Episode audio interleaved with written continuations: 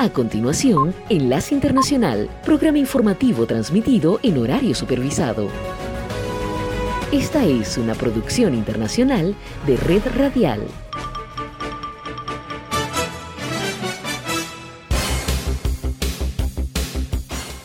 Aquí comienza Enlace Internacional. Saludos a nuestra audiencia en Caracas, Venezuela y el mundo, a través de nuestra frecuencia Sintonía 1420 AM y en Soy Ángela Montilla en la presentación. Bienvenidos.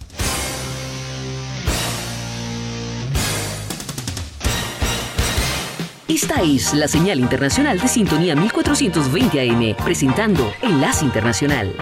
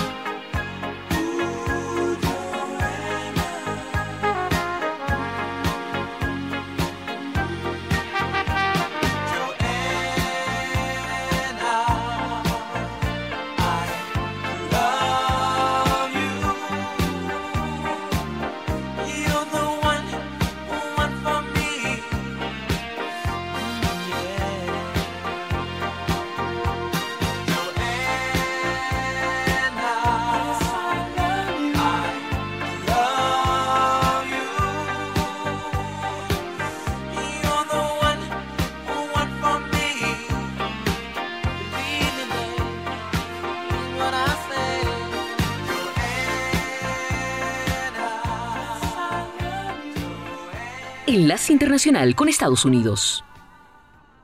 La Casa Blanca indicó el domingo que vigila el surgimiento de eventuales protestas en el caso de que el expresidente Donald Trump llegue a ser arrestado el martes, tal y como le indicó el sábado el exmandatario republicano. Trump está siendo investigado por la Fiscalía de Nueva York por el pago del monto de 130 mil dólares a la estrella de cine porno Stormy Daniels para supuestamente silenciar una relación sexual y aseguró que será detenido en el marco de esas pesquisas. Sin embargo, ante el llamado a protestas del expresidente, han generado reacciones, en su mayoría apagadas, de sus partidarios e incluso algunos de sus más fervientes leales descartan la idea como una pérdida de tiempo o una trampa para las fuerzas del orden. Aunque surgen dudas sobre si Trump uno de los principales contendientes republicanos en la carrera para la presidencia del año 2024, que conserva seguidores devotos, todavía tiene el poder de movilizar a los partidarios de extrema derecha, como lo hizo hace más de dos años, el 6 de enero del 2021, en la insurrección ocurrida en el Capitolio de Estados Unidos. También sugiere que los cientos de arrestos que siguieron a los disturbios en el Capitolio, sin mencionar las condenas y las largas sentencias de prisión, que pueden haber amortiguado el deseo de repetir los disturbios masivos. Aún así, las fuerzas del orden, específicamente en Nueva York, continúan monitoreando de cerca las conversaciones en línea que advierten sobre protestas y violencia si Trump es arrestado, con amenazas que verían en especificidad y credibilidad, pues así lo dijeron cuatro funcionarios a la agencia de Associated Press principalmente publicados en línea y en grupos de chat. Los mensajes han incluido llamados a manifestantes armados para bloquear a los agentes de la ley e intentar detener cualquier posible arresto, dijeron los funcionarios. Enlace Internacional.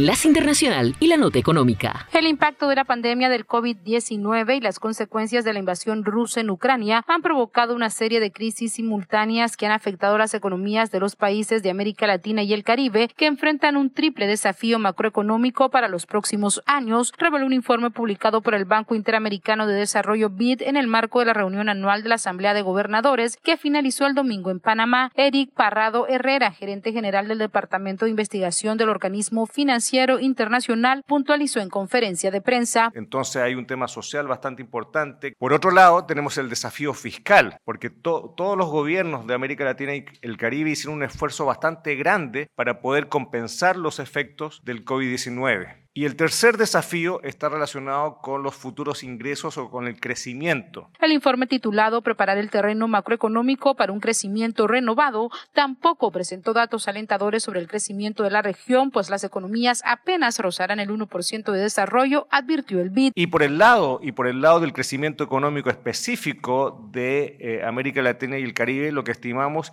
es que para el 2023 el crecimiento esté en torno al 1%, eh, para este año y en el caso del 24 hacia adelante de 2%. El Banco Interamericano de Desarrollo realizó su asamblea de gobernadores en Panamá, un encuentro oficial que es un foro de discusión entre los gobernadores de las instituciones, en su mayoría ministros de Haciendas, presidentes de bancos centrales y otras altas autoridades de los países miembros. También asisten representantes de instituciones financieras multilaterales, agencias de desarrollo y bancos privados. Nadie dijo que era fácil despedirnos ni siquiera sé si puedo ser tu amigo y mira si nos hemos querido.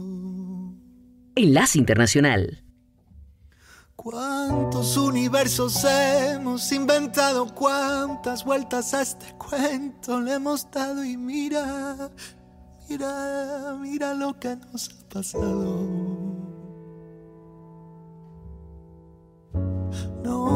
Merecen nuestros labios tanto daño. ¿Quién diría que en un día mueren años? ¿De quién te has enamorado? Si todo lo que soy nunca te ha gustado. Teníamos destino yendo separados. Ya lo veo claro. Puede haber lugares bonitos imaginarlo contigo. Hubiera caminado descalzo y con frío, si hubieras querido. Y pude ver lugares bonitos, pude imaginarlo contigo. Hubiera caminado descalzo y con frío, si hubieras querido. Fuimos la cama del domingo la ropa tirada por el piso, fuimos la envidia de tantos. Ahora envidio a quienes nos miraron. Pudo contigo, pudo conmigo, ninguno fue capaz de mantenerse vivo. Somos más pasado que futuro. No puedo romper solo este maldito muro. No merecen nuestros labios tanto daño. ¿Quién diría que en un día mueren años. ¿De quién te has enamorado? Si todo lo que soy nunca te ha gustado. Teníamos destino yendo separados. Ya lo veo claro. Pude ver lugares bonitos. Pude imaginarlo contigo. Hubiera caminado descalzo y con frío si hubieras querido y pude ver lugares bonitos, pude imaginarlo contigo. Hubiera caminado descalzo y con frío. Si hubiera, si hubiera querido.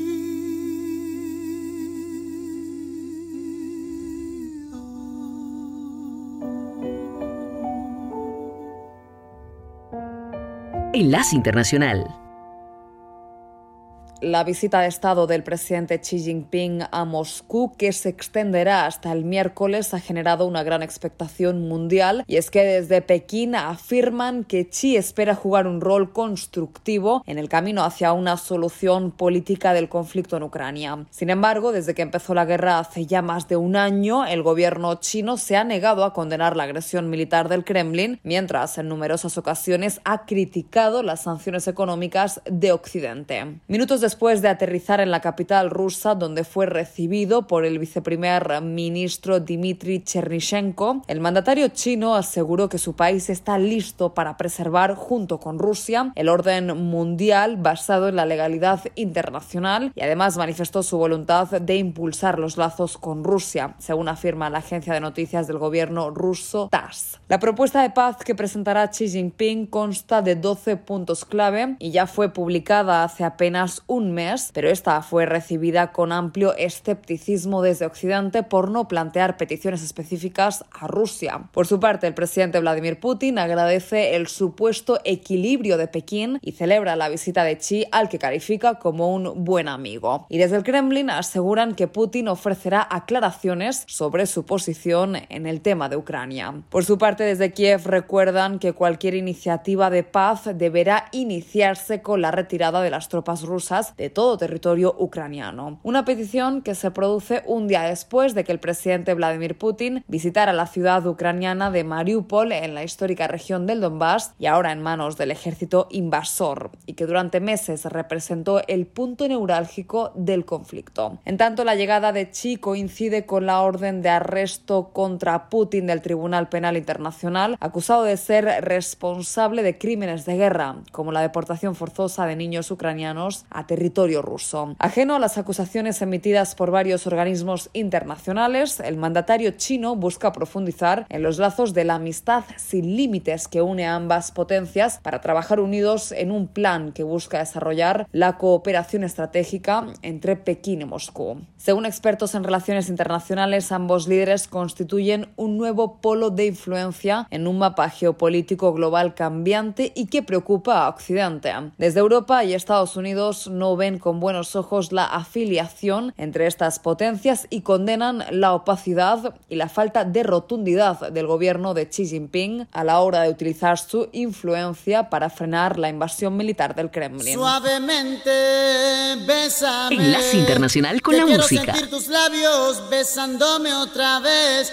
Suavemente, bésame. Que quiero sentir tus labios besándome otra vez. Suave, bésame, bésame. Suave, bésame otra vez. Suave. Yo quiero sentir tus labios besándome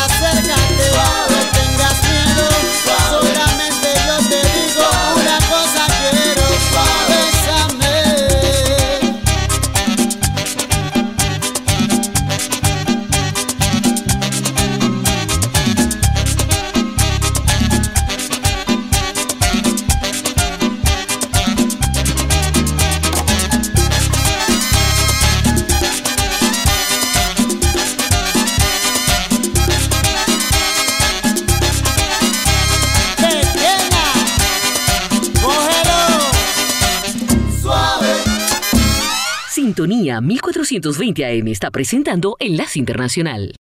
Hace 20 años, el presidente George W. Bush ordenó la invasión de Irak y las fuerzas estadounidenses permanecen en el país, no como un enemigo como fue en el caso de 2003, sino ahora como un socio clave para la estabilidad del país. Y aún se recuerdan las palabras del mandatario estadounidense. En este momento, las fuerzas estadounidenses y de la coalición se encuentran en las primeras etapas de las operaciones militares para desarmar a Irak, liberar a su pueblo y defender al mundo de un grave peligro. El 19 de marzo de 2003, una campaña de bombardeos de conmoción y pavor iluminó Bagdad para comenzar la guerra. El ejército estadounidense derrocó el régimen de Saddam Hussein, un dictador que finalmente fue capturado y depuesto. Algunos ciudadanos, como Ahmed al-Suhai, contaron a la voz de América los difíciles momentos que vivieron durante el régimen de Hussein. Es algo que no puedes, no puedes imaginar. Es como cuando hablas de Stalin o Hitler. Es la misma situación, como era él alguien sin piedad, un gobierno y un régimen sin piedad. El presidente George W. Bush declaró misión cumplida el primero de mayo de 2003, pero la guerra se prolongó mientras los restos del partido Beatish de Saddam y otros insurgentes continuaron luchando contra las fuerzas estadounidenses y aliadas, y en 2011 el presidente Barack Obama retiró las fuerzas estadounidenses de Irak para volver a ingresar al país tres años después y luchar contra el Estado Islámico, una disputa que surgió en medio de la inestabilidad política.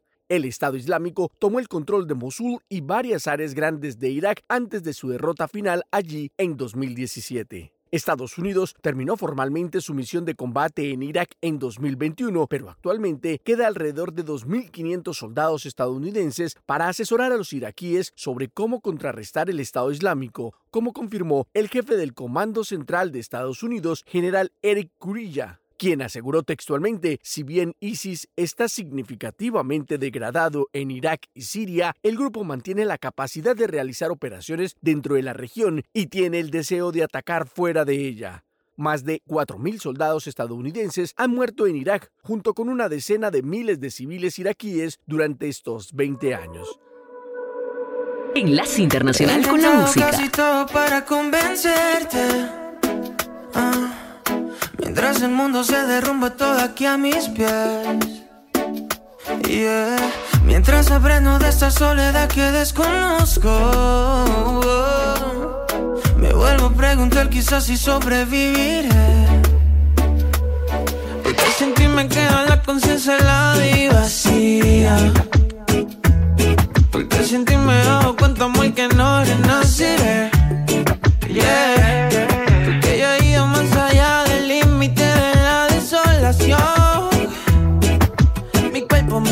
Y mi alma ya no tienen conexión.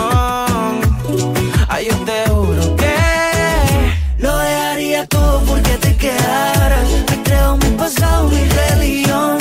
Después de todo está rompiendo nuestro lazo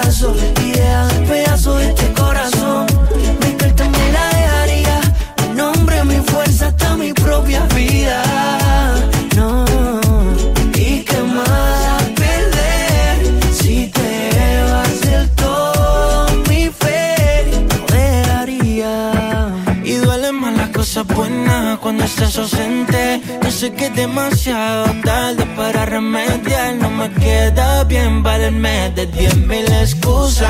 Cuando definitivamente sé que ahora te vas. Y aunque no la pueda cambiar, yo seguiré esperándote.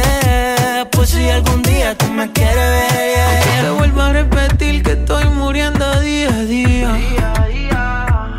Aunque también estés muriendo, tú no me perdonarás. Aunque sentí haya llegado el límite de la desolación. Mi cuerpo, mi mente y mi alma ya no tienen conexión. Yo sigo muriéndome. Lo dejaría todo porque te quedaras. Y creo mi pasado, mi religión. Después de todo está rompiendo nuestros lazos. Y dejas en pedazos este corazón. Mi piel también la dejaría. Fuerza, hasta mi propia vida.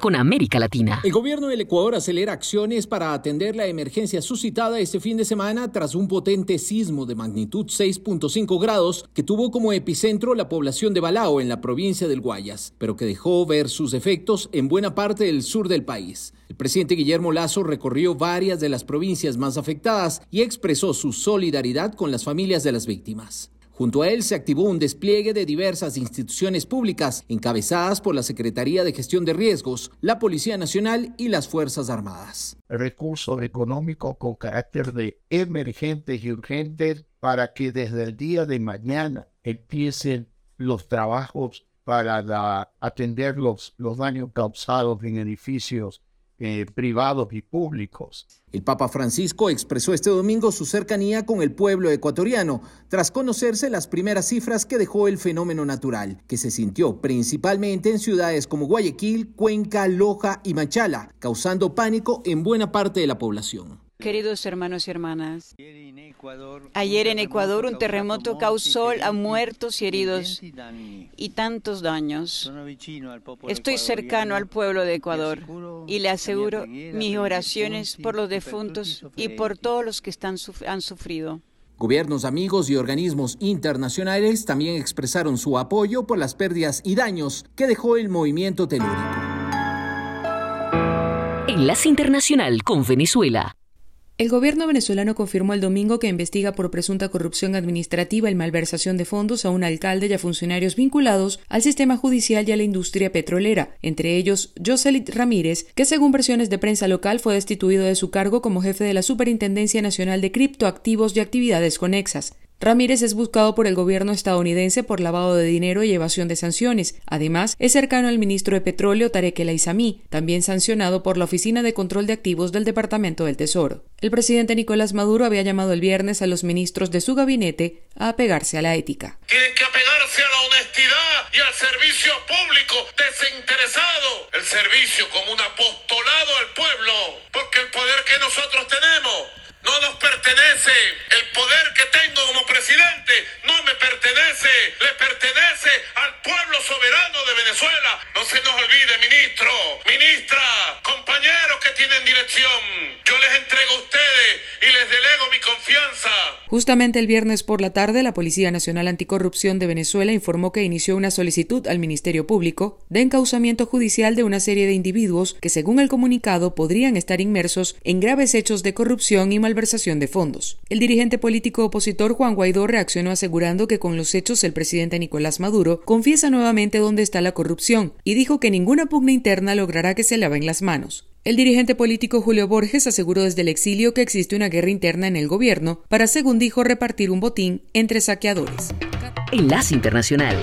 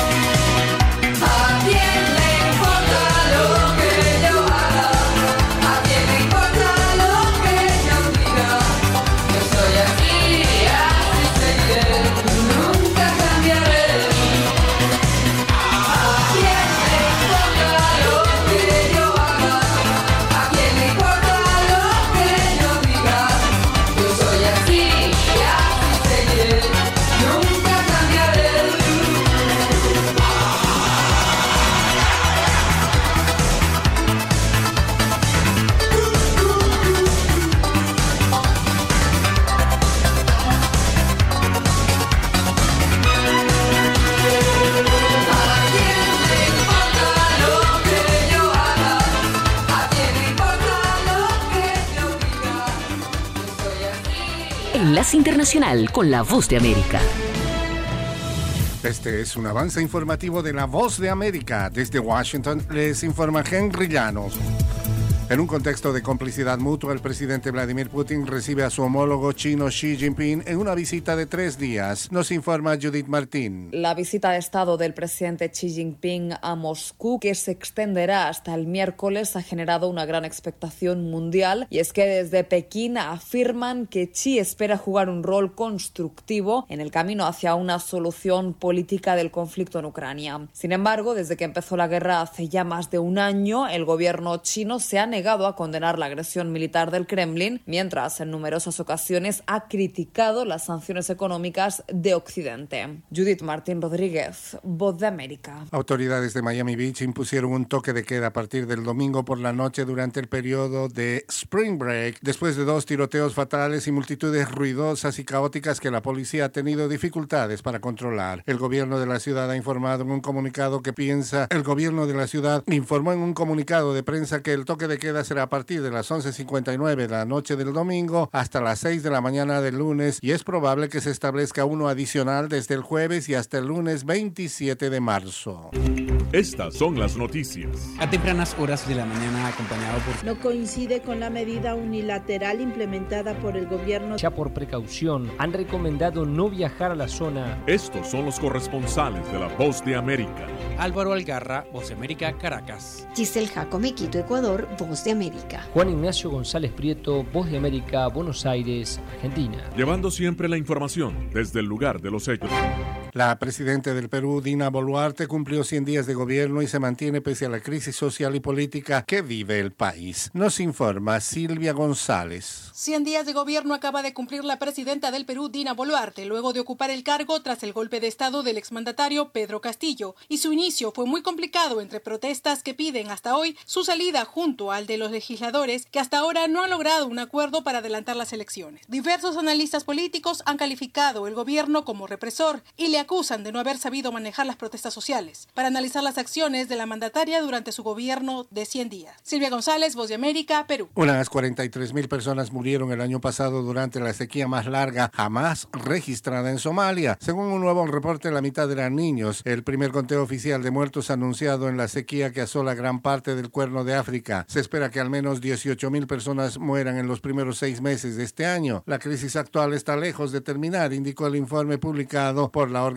Mundial de la Salud y la Agencia para la Infancia de Naciones Unidas. Somalia y las vecinas Etiopía y Kenia enfrentan una sexta mala temporada seguida de lluvias. Este fue un avance informativo de La Voz de América.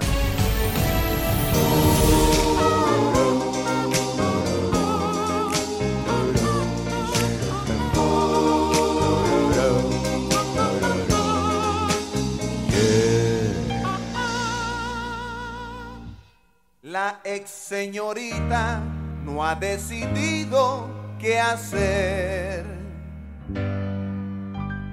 Enlace Internacional.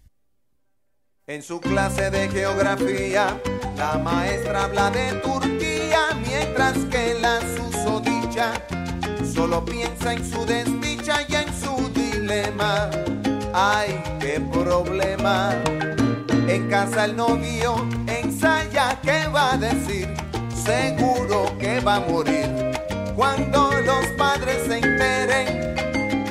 Y aunque él otra solución prefiere, no llega a esa decisión, porque esperar es mejor, a ver si la regla viene.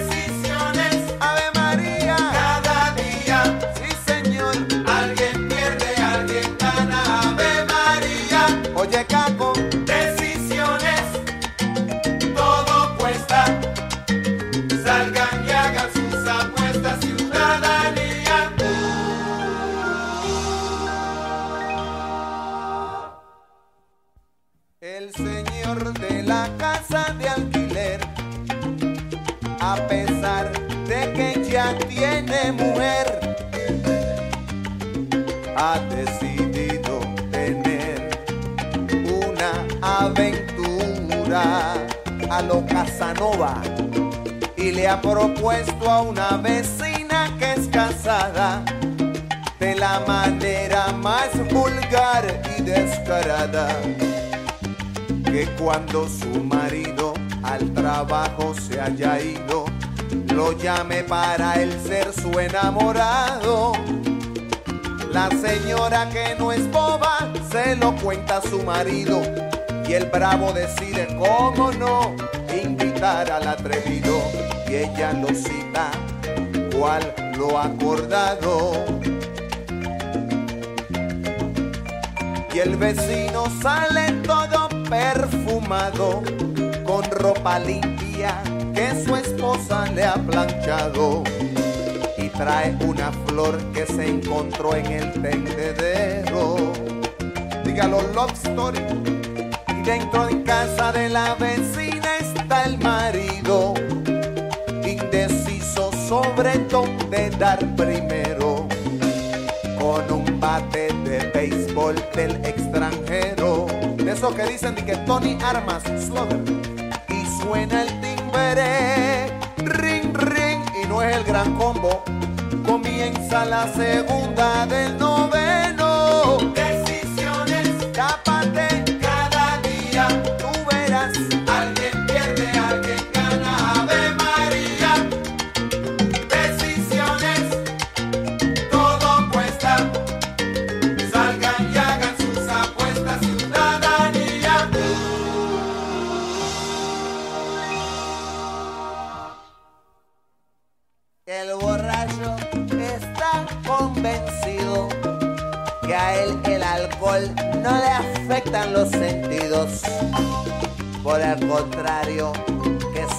Reflejos son mucho más claros y tiene más control. Por eso hunde el bien el acelerador y sube el volumen de la radio para sentirse mejor, bien chévere.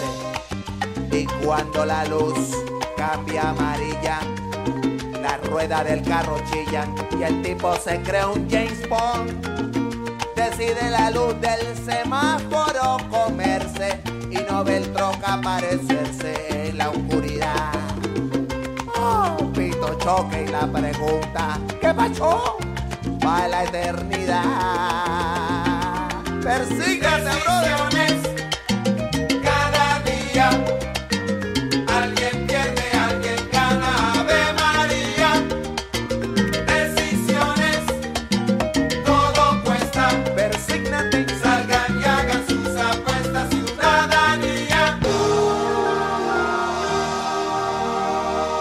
Enlace Internacional con Centroamérica.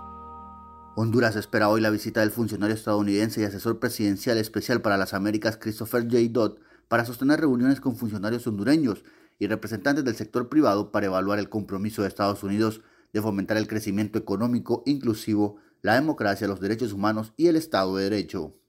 En ese marco surgen muchas interrogantes sobre las implicaciones o consecuencias comerciales entre los gobiernos de Honduras y Estados Unidos a causa de la decisión de la presidenta de Honduras de restablecer relaciones con la República Popular de China. Consultas realizadas por la Voz de América a legisladores hondureños difieren sobre la decisión e incluso algunos llegan a mencionar que podría traer consecuencias en acuerdos de cooperación con Estados Unidos.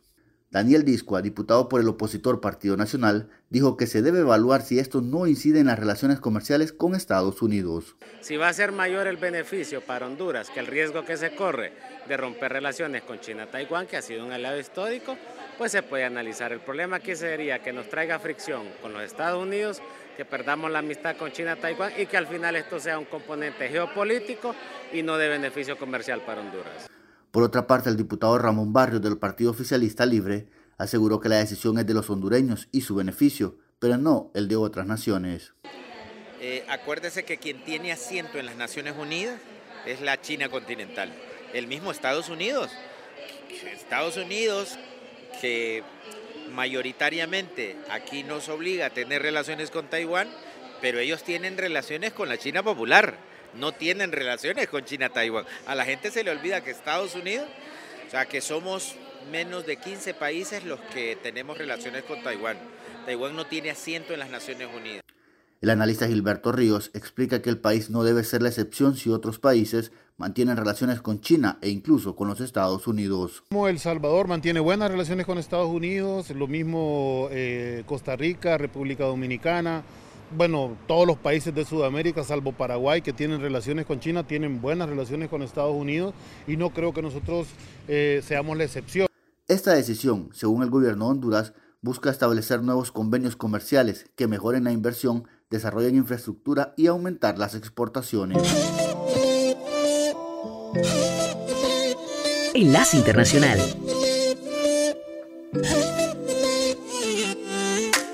¿De qué está hecho tu corazón? Dime que no está vacío. Que yo tengo el mío lleno de ilusiones contigo. Tic tac, we took it too far. Don't wanna say goodbye. Stop killing our fire. Time is running out. How could you do this to us? We were flying. Si no puedo borrar las estrellas, no me pidas que olvide tu huella. I die every night and every day.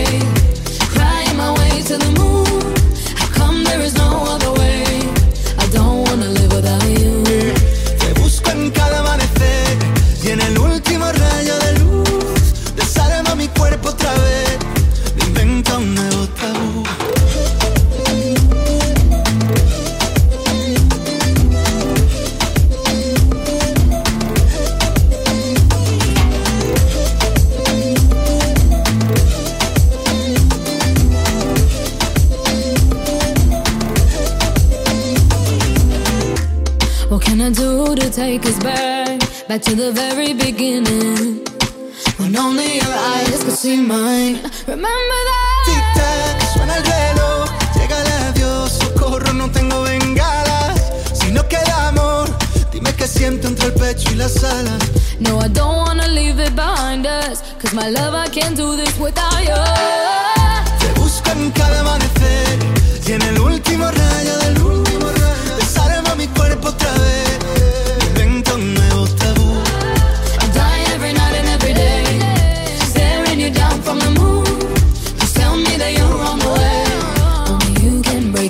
break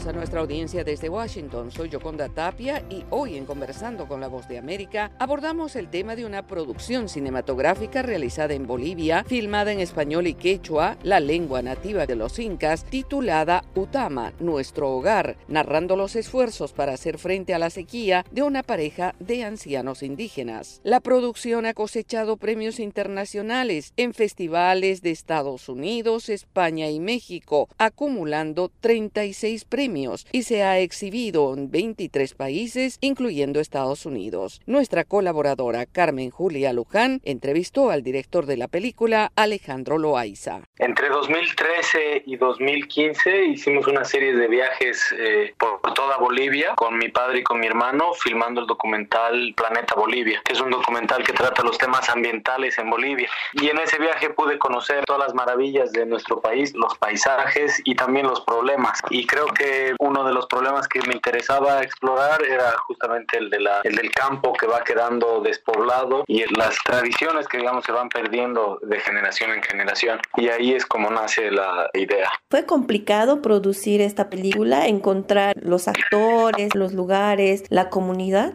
Todas las películas son bastante complejas, o sea, cada una tiene sus, sus propios retos y sin duda es muy difícil, sobre todo la parte del financiamiento. Y después para la producción teníamos que filmar en un lugar remoto, que es en el sur de Bolivia, en Potosí, y para ello producción se preparó de la mejor manera posible, me dio todas las herramientas que yo necesitaba, todas las comodidades, para que el equipo esté cómodo y podamos filmar la película sin mayores inconvenientes. Los protagonistas, actores que no son actores profesionales, ¿fue difícil trabajar con ellos? Fue mucho trabajo, pero nos preparamos muy bien y ensayamos bastante. No fue difícil en el fondo porque ellos son personas muy comprometidas, personas muy generosas, entonces se entregaron al proyecto, a la película y dieron lo mejor de sí. Entonces en ese sentido se facilitó todo el trabajo. Han demostrado y creo que el resultado de la película es evidente que están a la altura de cualquier actor profesional por el trabajo que han realizado. Tema del lenguaje, del idioma que he hecho español, trabajarlo en una película, tú conocías algo del idioma y poder transmitir todo lo que se ha transmitido. Lastimosamente no hablo quechua, pero sí tuvimos un traductor para el guion, entonces ya cuando llegamos a, en la etapa de rodaje yo conocía los diálogos de memoria y eh, ahí también los dos protagonistas también han sido de gran ayuda, ¿no? Para cualquier momento que necesitábamos traducir algo. Hay muchísima gente, gran parte de nuestra población es bilingüe, creo que todos nos hemos guiado, digamos, alrededor de ese intercambio constante de, de idiomas. Tema ambiental es lo que aborda esta película, además del amor entre parejas. ¿Ustedes están pensando en dar continuidad a este tema quizás con otros proyectos, quizás en otras regiones? Sí,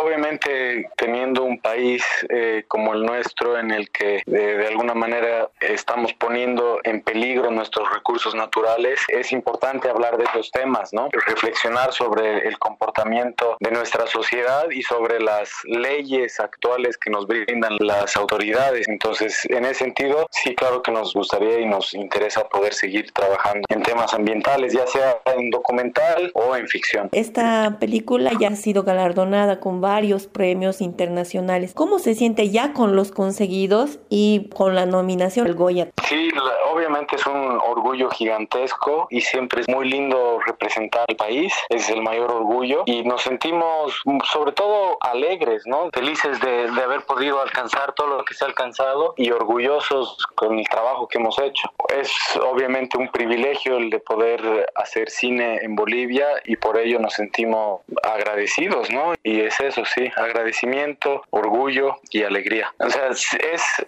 obviamente es algo histórico para Bolivia tener una nominación, es la segunda película en la historia de Bolivia que, que llega hasta tan alto, pero para nosotros el tener la nominación es un premio ya de por sí. Creo que el resto del mundo y de la industria lo ve igual así. Nosotros estamos ya felices con, con lo que hemos conseguido hasta ahora. Era Alejandro Loaiza, director de la película boliviana Utama, Nuestro Hogar, ganadora de 36 premios internacionales. Esto fue Conversando con la Voz de América.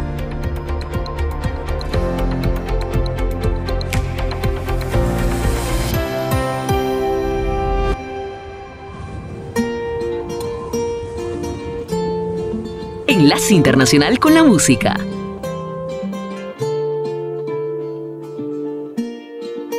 Para adorarte como yo quisiera me hace falta más de un día a tu lado. Pero la vida no ha querido coincidirnos en el mismo tiempo ni en el mismo espacio. Y fue solo una noche suficiente para amarnos. Oh, oh. Despertarme en la mañana y saber que no fue un sueño, que esa noche nuestro cuerpo cayeron lento. Encontrarme en tu mirada y poder ver en tus ojos que fuimos una sola alma. Cayendo lento, cayendo lento en tu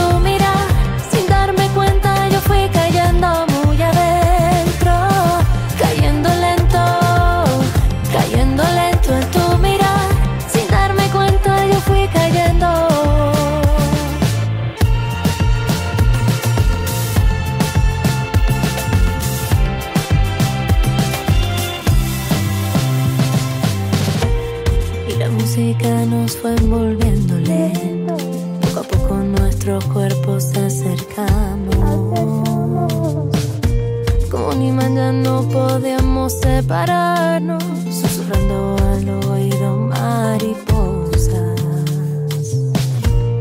Y fue solo una noche suficiente para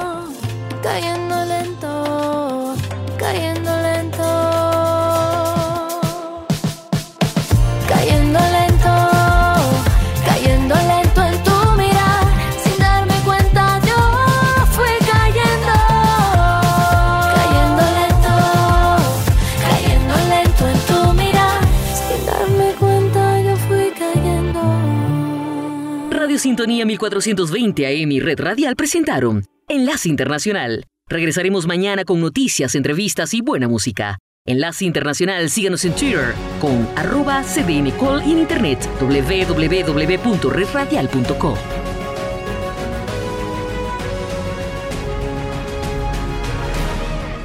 www.redradial.co